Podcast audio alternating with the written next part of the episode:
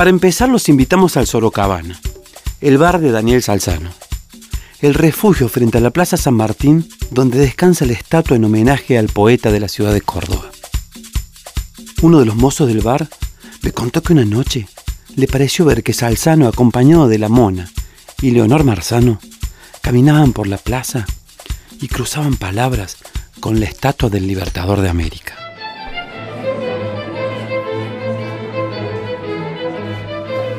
Cuando le pregunté a Daniel si eso era cierto, el poeta miró con algo de recelo al mozo por no cumplir con lo que parecía un pacto de silencio.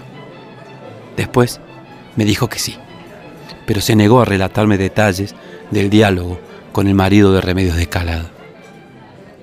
Una parte de Daniel, como la de todo buen cordobés, cree que somos el centro del universo, y su teoría, me confesó, era que si se paraba sobre el gorrito de la estatua del Libertador, iba a poder observar el mundo hacia atrás y hacia adelante, como si se tratase de un agujero negro en el cosmos. Por eso, dijo, fuimos esa noche a molestar al prócer y le pedimos permiso para subir. Yo quería ver el futuro, me contó el poeta, mientras relataba que la mona le hizo piecito y Leonor le sostenía la corbata. Consulté si lo había visto, si había visto el futuro, y el poeta contestó, sí, se ve, pero mejor que no venga. Si el gorrito de San Martín es el centro de nuestra tierra, el pocillo de café ubicado junto a la estatua de Daniel Salzano en una de las esquinas de la plaza es la luna. Y el Sorocabana, con sus medialunas enormes, el café perfecto y sus sándwiches sin igual, son el satélite ideal desde el cual empezar nuestro recorrido.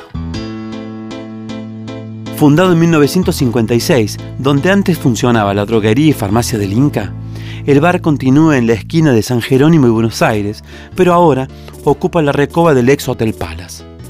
En su interior hay fotos de esa vieja Córdoba que el poeta ayudó a narrar. Las leyendas del bar son múltiples, pero una se destaca e incluye a Archie Gemmill, un jugador de fútbol escocés que vino a jugar el Mundial de 1978 en Argentina. El rumor es que el futbolista se escapó de la concentración de su equipo en Alta Gracia y pasó por el Sorocabana antes de viajar a Mendoza, donde se jugaba el partido clave contra Holanda, que venía de ser subcampeona del mundo. Abrazado a un whisky, junto a varios hinchas llegados de Escocia, el jugador lloraba de antemano lo que iba a ser una segura derrota hasta que los mozos le alcanzaron un fernet y la coca que se llevó al viaje para tomar antes de entrar al estadio.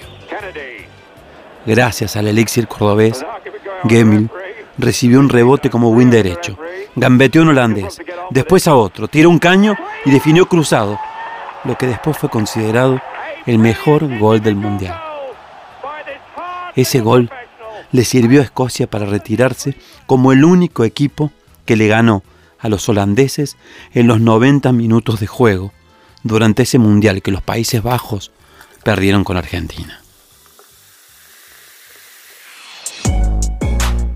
Actualmente el Sorocabana es administrado por la tercera generación de gerentes. Sus mesas se extienden elegantes y vistosas sobre la plaza.